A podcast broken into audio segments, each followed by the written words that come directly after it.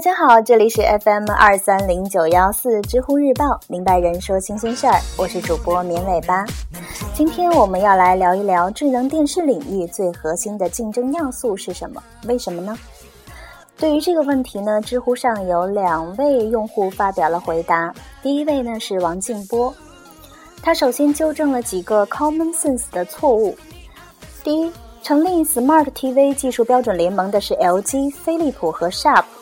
个人不看好这个联盟，因为 LG 紧跟三星策略，夏普的保守和飞利浦的示威都决定了这个联盟的象征意义大于实际技术标准供应能力。第二呢，智能电视首先要分清国内和国外两个完全不同的市场。国外的智能电视市场跟中国唯一相关的就是应用开发者，或者还有新华社。国内的智能电视市场不能用国外的技术应用优一标准度之，因此 Apple TV 和 Google TV 的故事都不提了。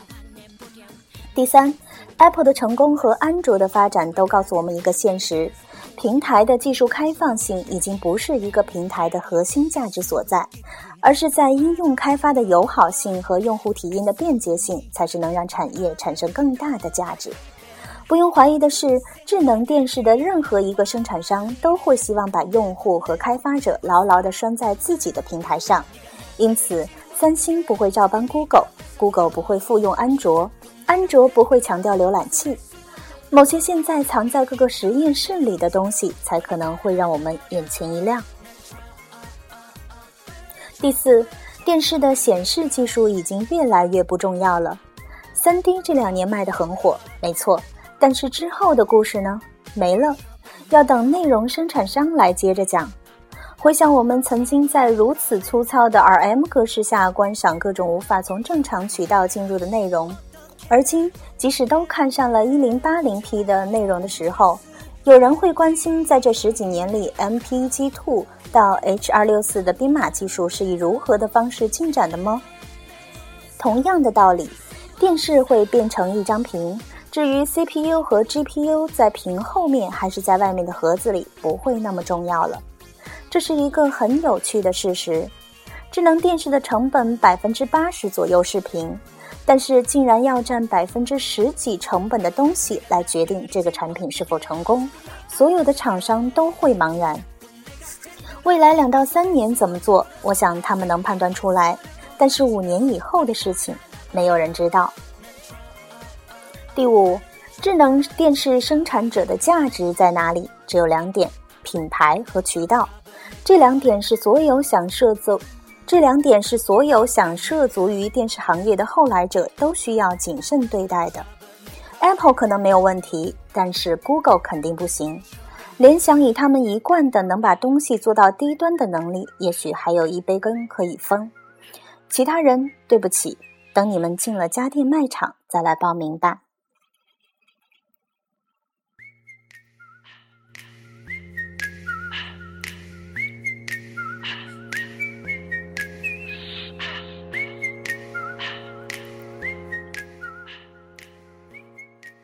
那接下来的第二个回答呢，是来自于另外一位知乎用户，也是一位科幻作家负二。做趋势预测总是很无聊的，我没有办法想当然的正面回答这个问题。那样的话，其实就和清谈没什么区别了。在回答这个问题之前，我们不妨先着眼于历史和现状，看看电视这个市场有什么特征。世纪初。在韩国品牌崛起之前，电视市场曾是日系厂商的天下。但是现在，三星和 LG 已经坐上全球电视市场的头两把交椅。为什么？因为韩国人的电视卖得比日本人便宜。美国电视企业的龙头老大是一家叫做 Vizio 的年轻厂商。为什么它能够迅速上位？因为他家的电视卖得比别家的便宜，便宜到他甚至准备进军中国市场。在卖场中，日系平板电视依然是最贵的，但结果是，索尼和索尼和松下巨额亏损，夏普因为产量规模小，状况稍微好一点，高品质高价的 Pioneer 则早就玩不下去了。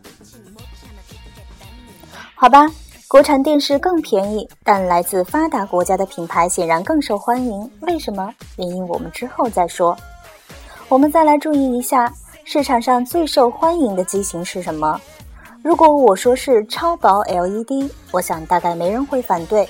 不单是 LED，而且要超薄，这反映了消费者对电视的外观的偏好。这方面做的最好的依然是三星和 LG，日系厂商做的非常差。而飞利浦这个来自发达国家且卖的很便宜的电视品牌，之所以混不下去，是因为外观设计太过廉价了。在这一方面，甚至连中国本土品牌做的都比飞利浦好得多。电视总体来说依然是一件昂贵的商品，并且我买一台电视回家是要用很多年的。这就决定了消费者购买电视时的心理特征：别太贵，在我心理价位之内，而且要外形出众、品牌形象佳。而一贯为人们所强调的画质，竟然没有人在意，很奇怪吧？但是现实就是如此，超薄 LED 的画质是最差的，但卖的却是最好的。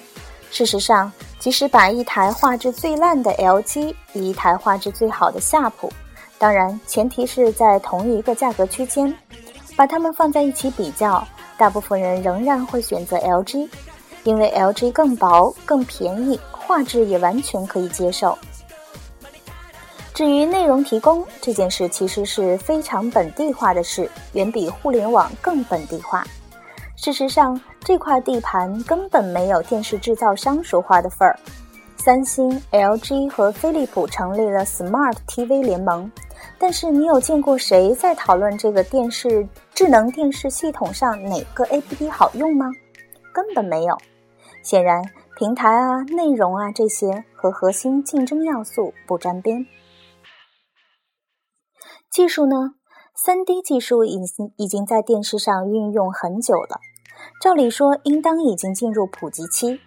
但是这玩意儿在市场上真的不受欢迎，无限高清分辨率的突破，现在看来也都是很渺茫的事儿。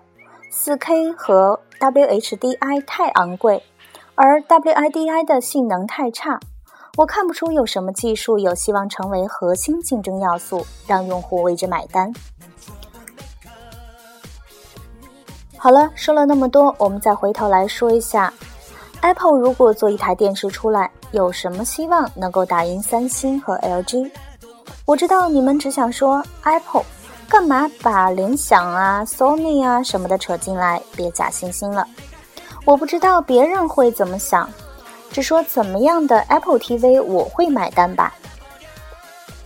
你知道有一路电视是在卖场买不到的。我指的是 Ben and Olufsen Low Elite 那一路超贵的。如果 Apple 能出一台和这一路看上去差不多的，大面积金属外壳、极简设计、高画质、震撼音效，配配上一个漂亮的遥控器，跟 Apple 的气质其实是很搭呀。只卖一万多块，我想我应该会买。它会集成一个 iPod 或者是 iPhone 的底座，这是肯定的吧？可以省掉一笔买音响的钱。而且会内置 iTV，这也是没有疑问的吧？反正和 iPhone 或者 iPad 会无缝整合。首先讨好已经拥有 Apple 用，首先讨好已经拥有 Apple 产品的用户，安卓就对不起了。操控呢会很流畅。在这里顺便吐个槽，现在的液晶电视对遥控器的响应真的是很慢啊，尤其是夏普。AirPlay 会提升至高清吗？没有也无所谓了。像这样子的电视卖个一千九百九十九美元，应该会令人满意。不要奢望它真的能改变这个市场。如果说有什么改变，它只是会与 iPhone 四一样，大大减弱高端电视的社会学属性而已。